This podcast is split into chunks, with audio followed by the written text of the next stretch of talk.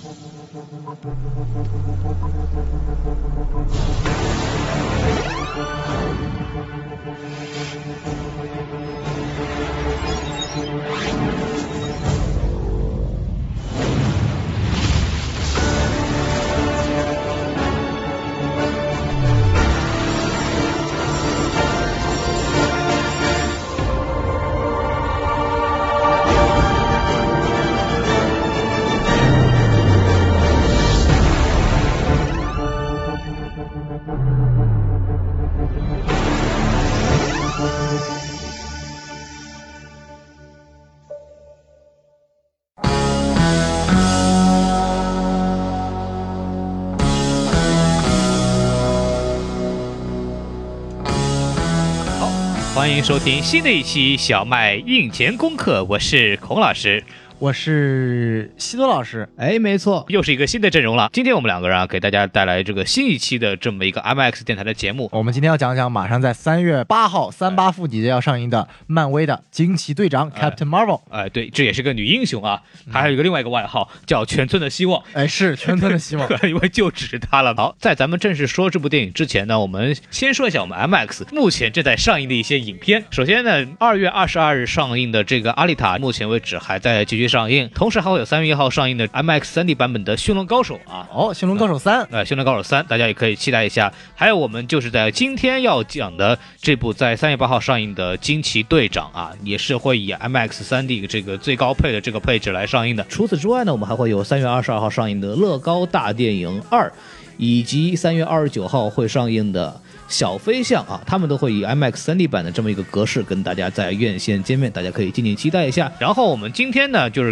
刚刚说了，我们要讲惊奇队长。首先说一下这个片子到底是干嘛的。嗯，相信大家很多对这个漫威片子都比较了解的人，可能也会知道有这么一个人。对。但是这个人呢，确实是在漫威的电影宇宙中第一次出现。所以说呢，我们给大家先说一下这个片子到底干嘛的呢？这个片子啊。大概发展在这个九十年代啊，哦，就上世纪。然后有一个飞行员叫卡洛尔·丹福斯，他呢就是这个本片的这个主角啊，就是这个惊奇队长。他当时在开飞机的时候，路过两个外星种子在那打仗，哎，然后呢不小心就被卷进去了。哦，在这个机缘巧合之后呢。就成为了一个超级英雄，回到地球啊，就是在地球人和三体人之间打了一仗。然后布瑞拉尔森呢，他之前比较出名的角色呢，除了房间里边的那个老母亲之外，哦，还有金刚里面的大双球啊，对对，大双球像话。哎，这这这王老师说的嘛，这个金刚里面这个，哎，可以了，可以了，可以了啊，对，大家摄像机的摄像师，呃，摄像师，这个大家还是非常熟悉的这么一个角色。然后这次呢，就是被选做惊奇队长。说到这个惊奇队长呢，其实这个人设刚一出来的时候，很多人表示不满意啊，哎，对，因为在这个漫画里边。呢这个惊奇队长这个角色呢，属于一个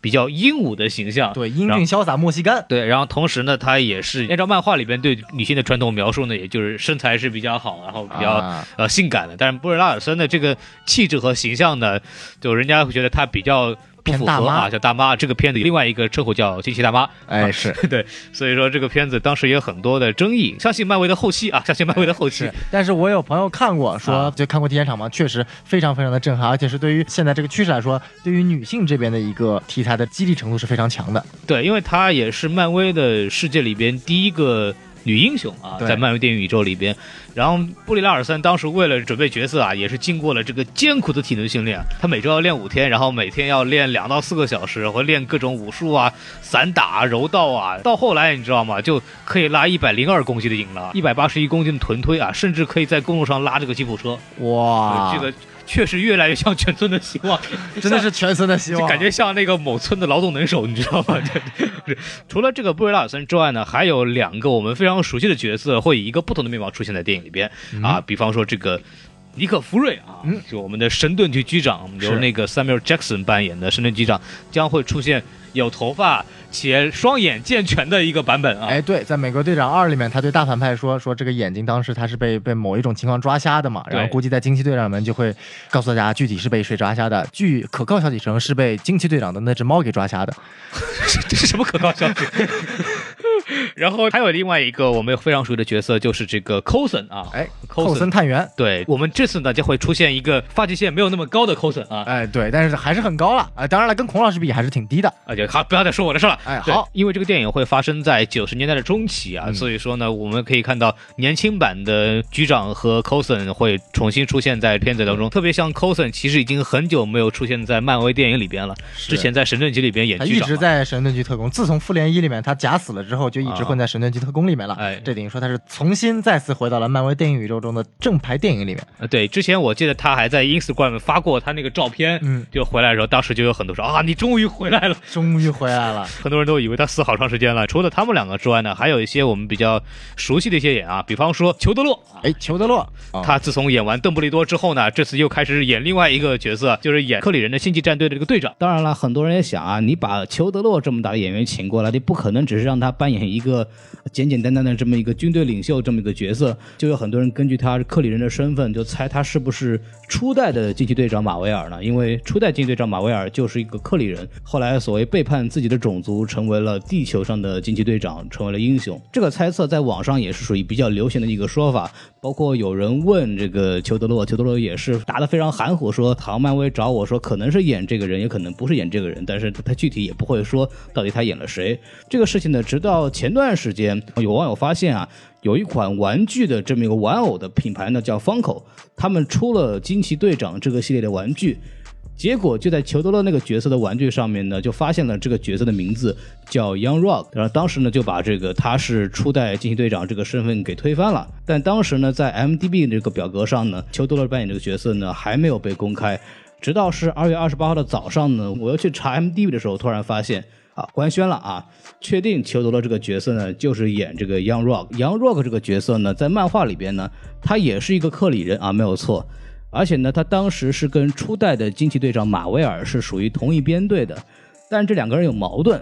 这为什么有矛盾呢？是因为他们两个人同时爱上了队里的一个医生叫乌娜啊，所以说呢，两个人就因为女人的关系，所以说呢很不对付。而且同时呢，跟这个初代的惊奇队长马威尔不同的是，Young Rock 是一个很忠于克里人的这个体系，很信奉克里人体系的这么一个人，所以呢，也让他成为了两代的惊奇队长的这么一个主要的反派。所以说呢，我们可以确定，除了门德尔森扮演的那个斯克鲁人之外，裘德勒呢也会成为本片的一个反派。根据这个路数呢，应该是一个先是属于这个卡罗尔丹佛斯惊奇队长的这么一个导师和领导，到后来可能跟他理念不同，就会也变成他的反派之一。他之前在采访中也说，第一次加入这个漫威电影宇宙嘛，其实有点紧张，也不知道怎么做。他就像当时在福尔摩斯里面，因为他当时演华生嘛，对对演福尔摩斯的这个小罗伯特·唐尼也在漫威里面做到了中流砥柱的钢铁侠，问他取经，钢铁侠就说：“哎，你就管好。”你要演什么内容，不用去考虑这个影片的前后的逻辑啊，整个世界世界观，因为太大了，这个不是你要考虑的，是凯文·费奇来考虑的。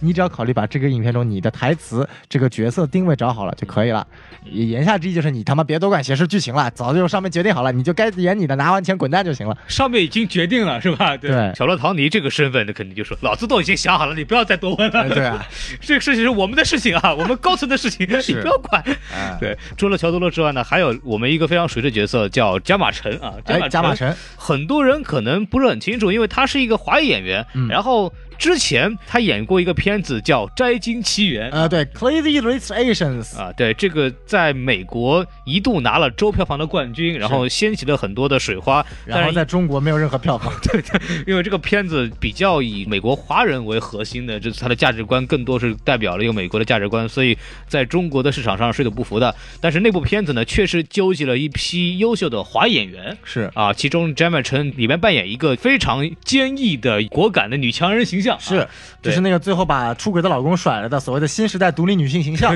啊其实也挺扯淡的这么一个角色。大家如果有兴趣，还是不要有兴，不要看了，不要看。但是她演过一些其他的大家熟悉的片子，比方说《冰与火之歌》，是里边演了一个女祭司啊，哎女祭司。然后还有一个旧片子叫《神探夏洛克》，然后哎对在里边有一集就是里边是演了一个女配角这样的一个角色，博物馆里边的这个研究员，对，就是研究这个茶道表演茶道的应该是在这个姑娘第。二季的第一集嗯，出现的。对，所以说这也是一个在好莱坞的电影电视剧里边经常出现的亚裔角色的代表演员之一。她长得还挺啊漂亮的。对，然后在这部片子里边，就演星际战队嘛，Starfleet 里面的这个女狙击手啊，然后她等于说本来是这个队伍里面的女性的佼佼者啊，结果惊奇队长乱入了，抢了她的名声，她就有点小嫉妒了。至于两个人之间到底是亦敌亦友，还是会有矛盾呢？这我们影片中分享。哎，对，下一个演员啊，是一个小演员，叫麦肯纳格瑞斯。哎，对，这个小演员呢，他演的是呃年轻版，不能说年轻版，就是小朋友版本的惊奇队长。这个演员以前演那个电影叫《天才少女》啊，对，她叫《天才少女》，跟美队演的。哎，是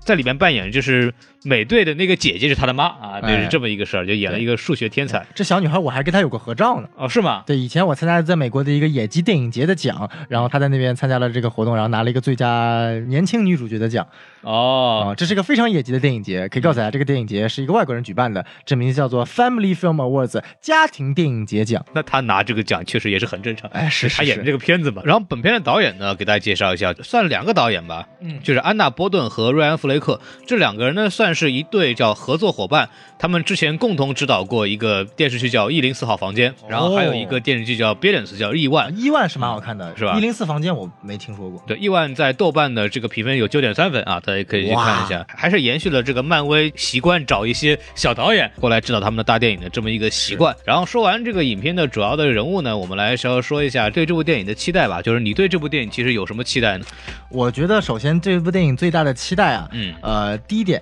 就是说它正更多的打开了这个。宇宙的世界观哦，因为像我们知道，在《银河护卫队》里面，我们提出来这个首先的这个宇宙世界观里面，其实里面就已经有克里人这个存在了。对，就是我们前面没有提到，就是说《银河护卫队》里面的大反派这个罗南啊，嗯，他本身就是克里人，他在这部影片《惊奇队长》中也会出现，是作为跟惊奇队长一方的人，因为他们都是克里人嘛。嗯嗯，至于他在这部影片当中会出演一个反派，还是说一个配角，我们现在。不得而知，但我说确实，他把这个宇宙观的形象打开了，等于说惊奇队长他在着重描写漫画里面两个非常强大的外星种族克里族以及斯克鲁尔人这两个种族之间的一个星际战争。嗯，然后这个我觉得是一个非常非常值得期待的点，因为我们知道这个克里人其实关注 MCU 漫威电影宇宙的人比较了解，整个。神盾局特工目前排到第六季了，应该全六季对付的对手其实只有一个，就是克里人。哦，对，其实克里人正在慢慢的、不断的渗透入侵地球，然后神盾局小特工就不断的跟他们打，包括引入这个异人族啊，然后还有克里人啊，都有很多很多的内容。具体我没有看得很仔细，我大概看到第三、第四集就弃了，因为实在是没什么意思。但确实这是一个漫威很重的一条线。这个其实涉及到了漫威之后的一个大事件，在漫画里边叫秘密入侵。对，秘密入侵讲的就是斯克鲁尔人，因为斯克鲁尔人，我在什么电台？台曾经预言过，说漫威第四阶段就是等复联四结束了之后呢，马上就会引入更强的这个宇宙观念，那可能就会引入斯克鲁尔人这个种族。那么确实，在惊奇队长里面就第一次引入了斯克鲁尔人这个种族。那斯克鲁尔人呢，它是一种类蜥蜴人的存在，但是呢，它有个能力就是非常强大的，就是所谓的你可以变成任何人的形象啊。那漫画中的秘密入侵指的就是很多。英雄发现他们身边的人或者其他英雄早就已经被斯克鲁尔人给替换掉了，对，真正的英雄早就被他们抓过去囚禁了。那么这个其实就已经上升到了一个科幻中的一个命题：当有外星人来入侵你，然后并且跟你长得一模一样的时候，这个时候的身份认同危机是一个非常好的话题。那么这个话题能不能在这个影片当中有一个非常良好的展现呢？我觉得，因为有一部著名的。呃，科幻片老科幻片叫做《天外魔花》，讲述的就是把人装到一个茧里面，然后复制出了一个跟他一模一样的一个外星人，然后慢慢的侵略地球。这是一个蛮有意思的点，叫《天外魔花》的 Invasion of Body Snatchers，然后被多次改编成后面的影视剧，但都没有最老的一版黑白版的好看。所以可以看到如何把这个星际的战局打开，并且引入斯克鲁尔人这个种族的设定进入整个复联和漫威电影宇宙的世界观，我觉得这是第一点需要期待的。嗯，第二点需要期待的，就确实也不能说是期待，就是。惊奇队长 Brie Larson 他的表现到底如何？因为其实尽管从他的定妆照和扮相确实挺老的，不可否认。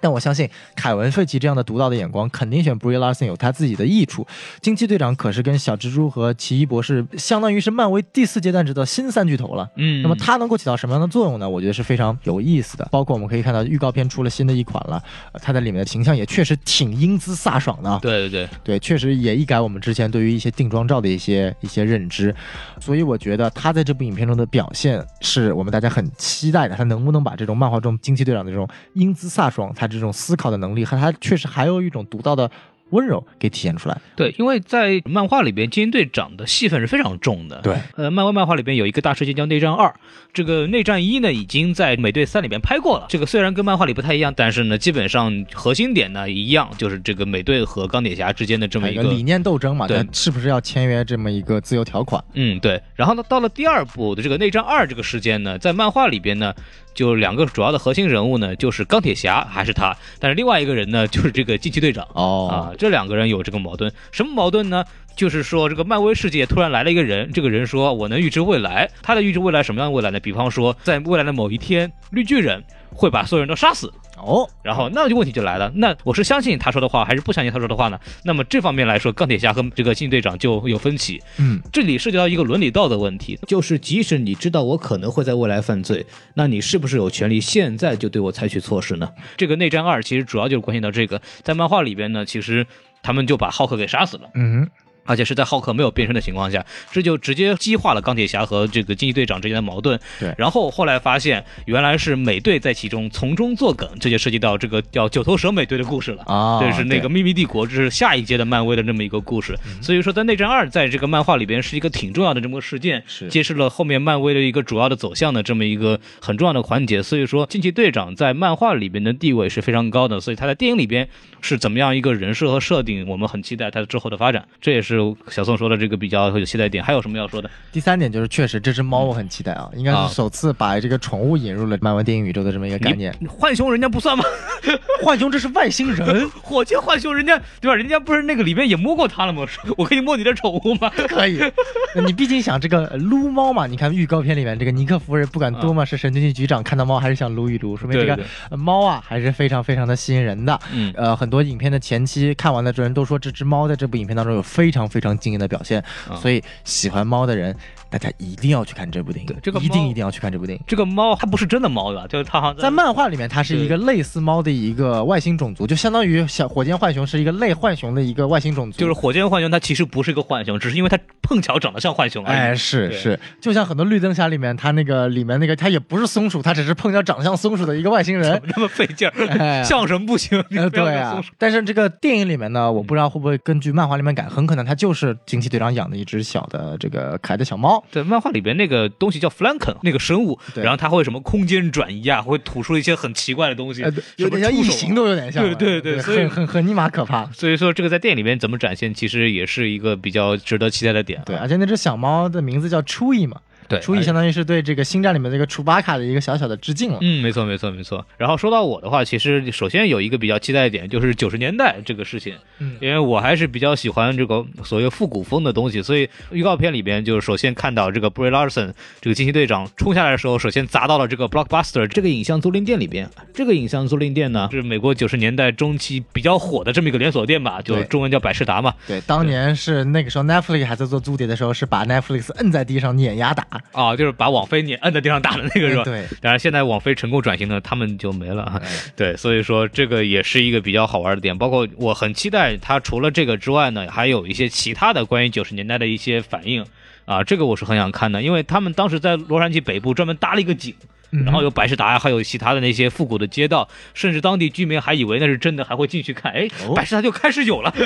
就是那种感觉，做的还是挺逼真的。这点我还是非常非常期待的。是啊，然后还有一个比较期待的就是这个我们之前讲的这个 Nick Fury 这个年轻版的对版本，因为我们在那个电影里面看到，就那个时候已经是神盾局局长了，然后就是那种很酷很拽的样子。但是在这部片子里边，就是二十年前还是一个比较年轻的探员的时候，还是很酷很拽的样子。对，但是在那个时候他年轻版的时候是什么样的状态？包括他在那个时候是什么位置？嗯，我估计他会把这个福瑞局长和 Coulson 的起源给稍微讲。对，因为他们说在这部电影当中也是福瑞和 Coulson 第一次见面的时候啊。然后这个时候福瑞的长官理论上就是影片中的大反派，对，斯克鲁尔人，嗯，假扮的神盾局高官，也就是我们这个反派专业户，哎，这个门德尔森，嗯啊，这个门德尔森演过什么呢？头号玩家里面的大反派哦，黑暗骑士归来里面跟贝恩合作的这个小反派，嗯啊，就我们就可以看看他这张脸就是一张天生的反派脸。所以对于我来说，就是这一点也是蛮期待的。然后除了这个之外，还有一个我更期待的就是他怎么解释一些东西。比方说，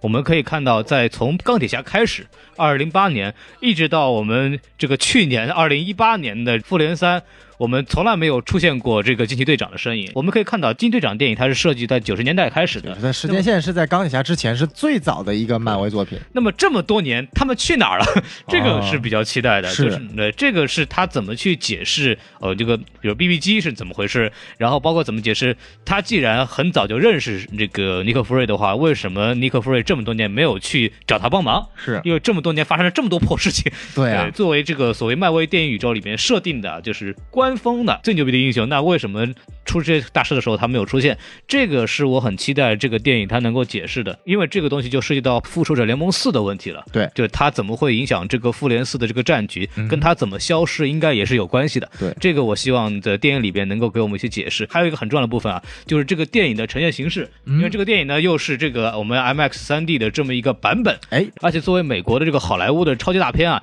它有很重要的一点就是说，它这次会有常规的这个一点九比一的这么一个画幅，所以说呢，大家可以知道这个 IMAX 一直在说的，我们可以欣赏超出普通版本百分之二十六的这么一个画面，可以说在这个大荧幕上是有一种身临其境的感觉。相信大家如果之前看了《阿丽塔》的话，也知道这个在大屏幕上面看这种动作片的时候，感觉还是非常震撼的。所以说也比较期待它在这个 IMAX 的大荧幕上面会有什么样的这么一个表现。嗯，说完这个，其实我们还有一个比较期待的东西啊，就是这部片子怎么能够去影响复联四。对，其实说白了，这部片子的定性功能更多的是为复联四做一个伏笔，并且引入惊奇队长这个角色。对，那么惊奇队长真正的有用的地方就在于他如何在复联四里面跟随我们所有的复仇者联盟剩余的人一起和蚁人一样力挽狂澜，嗯，拯救地球，拯救宇宙，干掉灭霸。是的，那么这个片子，因为这个复联四这个之前刚刚出过预告啊，然后就会发现这个，我们也发现蚁人又回归了啊，又看到钢铁侠在空中没人可以救，哎，那么很多人就想啊，这个怎么办？怎么解决？对吧？就转向了这个 全村的希望，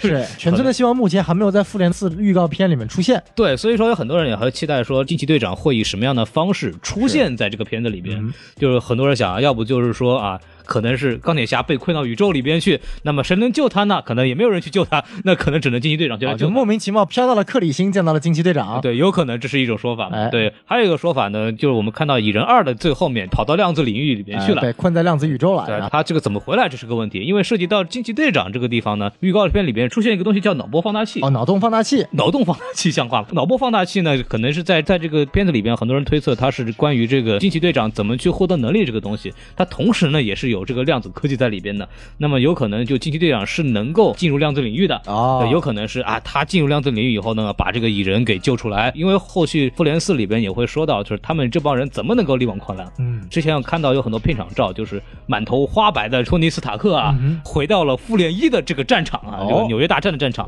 看到了一脸一脸懵逼的英雄们，手上呢装了一个很特殊的环，上面画了个 X 战警的服装，呃，不对不对，X 战警，对，反正很奇怪，有个 X 嘛，对，然后就会会说有人推测啊，说不是不是就利用。了这个量子科技啊，这个惊奇队长回到了过去。对，惊奇队长可能跟蚁人带来量子科技，说我们可以啊出现一个稳定的这么个量子通道这么个结构。因为量子通道这个东西啊，就咱们刨除科学设定啊，这个东西咱们也不说了。在这个漫威漫画里边呢，它首先可以进行这种空间跟空间的穿梭啊。对，然后还有一个就是蚁人二里边那个老的黄蜂女提到一个叫时间漩涡哦。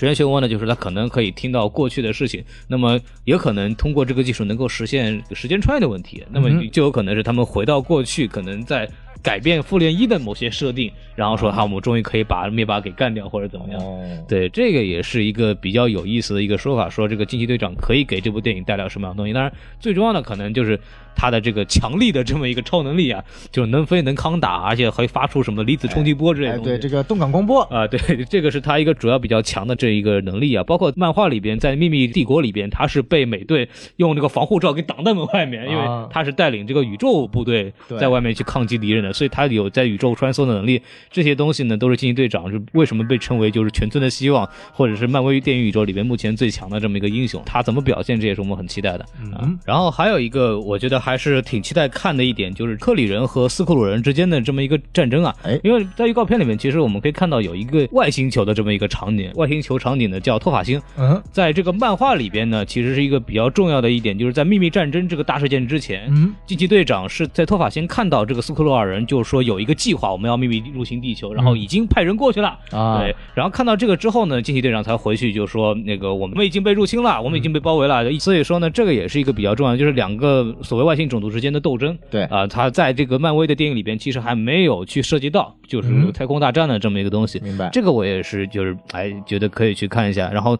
他怎么给之后的秘密战争去埋伏笔？嗯因为我相信这个在复联的第四阶段，小松也说了，秘密战争这条线应该是一个比较可能会展现的这么一个部分。嗯说完这个，其实我们还有一个比较期待的东西啊，就是这部片子怎么能够去影响复联四？对，呃其实说白了，这部片子的定性功能更多的是为复联四做一个伏笔，并且引入惊奇队长这个角色。对，那么惊奇队长真正的有用的地方就在于他如何在复联四里面跟随我们所有的复仇者联盟剩余的人一起和蚁人一样力挽狂澜，嗯，拯救地球，拯救宇宙，干掉灭霸。是的那么这个片子，因为这个复联四这个之前刚刚出过预告啊，嗯然后就会发现这个我们也发现蚁人又回归了啊，哎又看到钢铁侠在空中没人可以救，哎，那么很多人就想啊，这个怎么办？怎么解决？对吧？就转向了这个 全村的希望。是 全村的希望目前还没有在复联四预告片里面出现。对，所以说有很多人也还期待说惊奇队长会以什么样的方式出现在这个片子里边。嗯所以我们说完这个期待之后，我们可以稍微呃聊一聊。我们我们不剧透，因为我们也没看过什么其他的东西。来猜测一下这个说一说这个。片子大概能讲什么东西。对，说实话，这个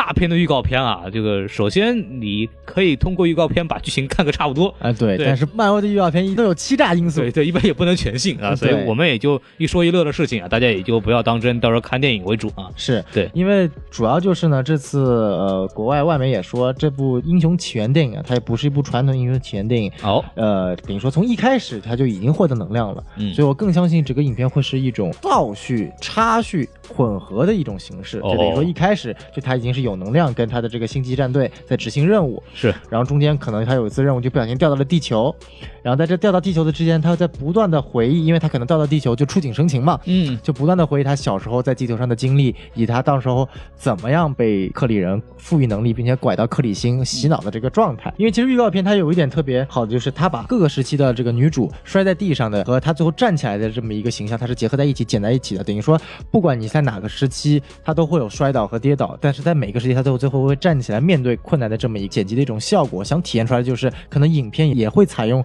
这样不一样的一种剪辑手法来体现整个故事。然后我估计整个影片剧情基本上讲的是，就是如果你按照顺序的剧情来讲，就可能他从小啊、呃参军啊、嗯我们知道他是一个飞行员嘛，然后跟这个绿灯侠一样，嗯就飞着飞着飞着，砰，突然飞机爆了，对，有一个戒指飞了过来，有了一个戒指飞了过来，赋予他能量 没。听说过，然后就戴上了戒指，从此变名为绿灯侠。哎哎，对对呃串了算了算了。串，就是他惊奇绿灯侠，哎，惊奇绿灯侠就是他可能地球上飞机执行一项任务，嗯然后呢，这个时候正好那个时期斯克鲁尔人和克林已经在打仗了，对然后比如说某个脑波放大器或者什么东西不小心掉到了他的飞机，砸爆了，嗯，然后他在砸爆的同时不小心就获得了这个能量，对啊然后就昏迷过去了，然后可能克里人就是，哎，我靠，我们的东西居然砸中了一个人，还给他赋予了能量，嗯那我们就把他带回去撸回去，把他洗了脑，我们就出现了影片中非常著名的把他倒吊着在那 S M 不是不是 S 倒吊着在那洗脑的这个画面啊，嗯，洗完脑之后，可能他就彻底忘记了自己地球人的身份，然后赋予了一个克里人的身份，就加入了这个所谓的一个星际战队 Starfleet 小组，跟随着加马城饰演的这个狙击手啊，因为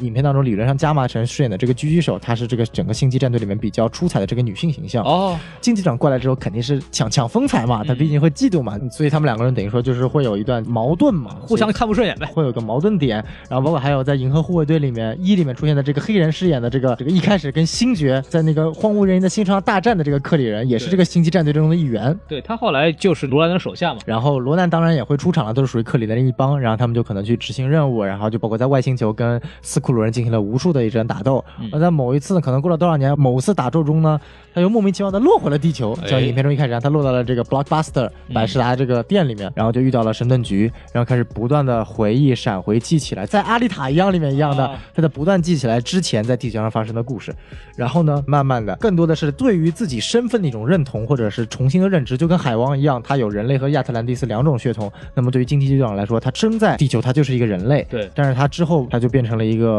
克里人嘛，他如何这两种身份的共知？接下来就是他在这种共知的时候，跟神盾局肯定一起一起去打入侵地球的这个斯克鲁尔人。对，预告片里边有一个没事儿坐火车的那个老太太啊，就被打，那就是闲的没事干被打了一拳，呃，对，这个就是装扮成老人的斯克鲁尔人这个形象嘛。对，所以说，就影片的真正的可能第二阶段一个大爆点就是如何神盾局和惊奇队长一起攻击入侵地球的斯克鲁尔人。对，然后可能最后就或者在这之间，他们与克里人这个星际战队还会有一场战斗，或者说有一个冲突嘛？嗯因为毕竟他最后要选择自己是加入地球人的身份，还是选择克里人这个身份，甚至可能会跟罗南会有个再次的冲突。其实影片主创说，《银河护卫队》里面罗南是一个非常极端的一个暴君的形象嘛？对，那其实，在《惊奇队长》里面，他还没有成长到如此暴君，他还没有如此极端，是一个比较正常的一个首领形象，所以可能是就是因为这么一个事件，让他不断转化成了这个暴君形象。所以说，这部影片当中对于罗南这个形象，我觉得也是会有一定程度的展现的。就是说金队伤了他的心，哎，对，很有可能你，竟然叛逃了，对，说不定他们俩之间都有什么不伦恋呢哎。可以可以可以，哎，我的天哪！所以说，影片最后可能就是金队在选择了一种非常极端的方式，可能就比如说把克里人送回了他们的老家，哎，哎，就永远来不了地球了。嗯但是所做出的代价就是他可能也被困在了克里人那个地方，或者是被外太空深处。是什么量子领域都有可能对，他就也也进不来了，所以就是完美解释了为什么之后的这么多情况他都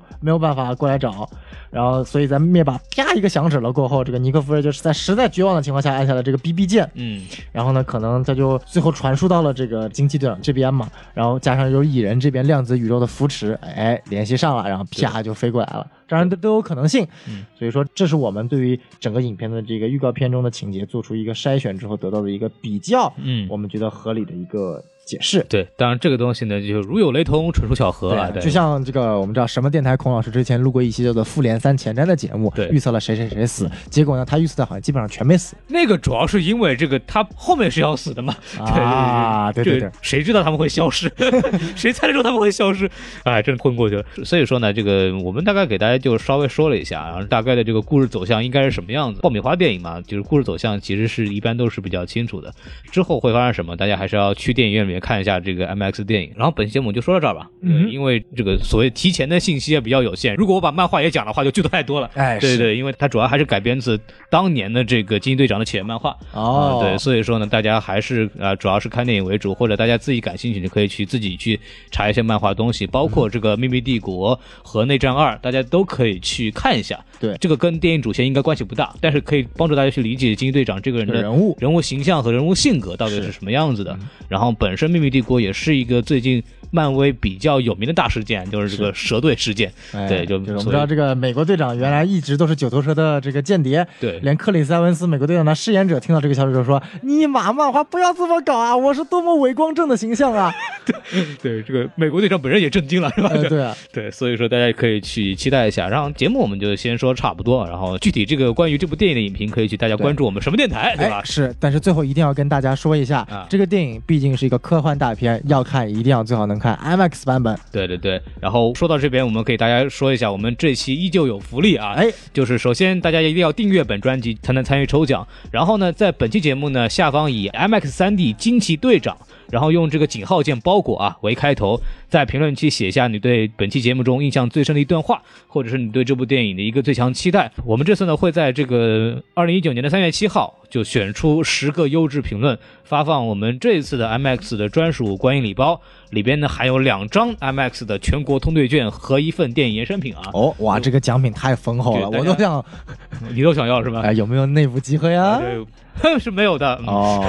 然后这个以前我们送过什么呢？大家可以加入我们的这个粉丝群啊，呃，是，我们这个还真的是有粉丝群的。这个粉丝群里面呢，可以知道我们有关这个 MX 相关电影的很多资讯啊，包括还有我们很多那个内部的一些观影招募活动啊，或者门票赠送啊，包括我们都很喜欢的衍生品的赠送啊，都会在群里面首先告诉大家。加入的方法也非常简单啊，添加我们的管理员微信 IMAX Mini 麦啊，然后注明是电台粉丝，管理员通过好友之后呢，就会呃拉你进群的。哦好棒就，是大家一定要去加一下群，然后我自己也在群里边，所以大家如果对我们节目，包括有我有什么意见，也可以进群来骂我们，不是，也可以进群进来跟我们交流啊。本期节目呢就正式结束了，然后希望大家能够继续支持我们这个小麦的印钱功课，然后也可以支持我们什么电台。我们就在这儿跟大家说再见了，拜拜。好，拜拜。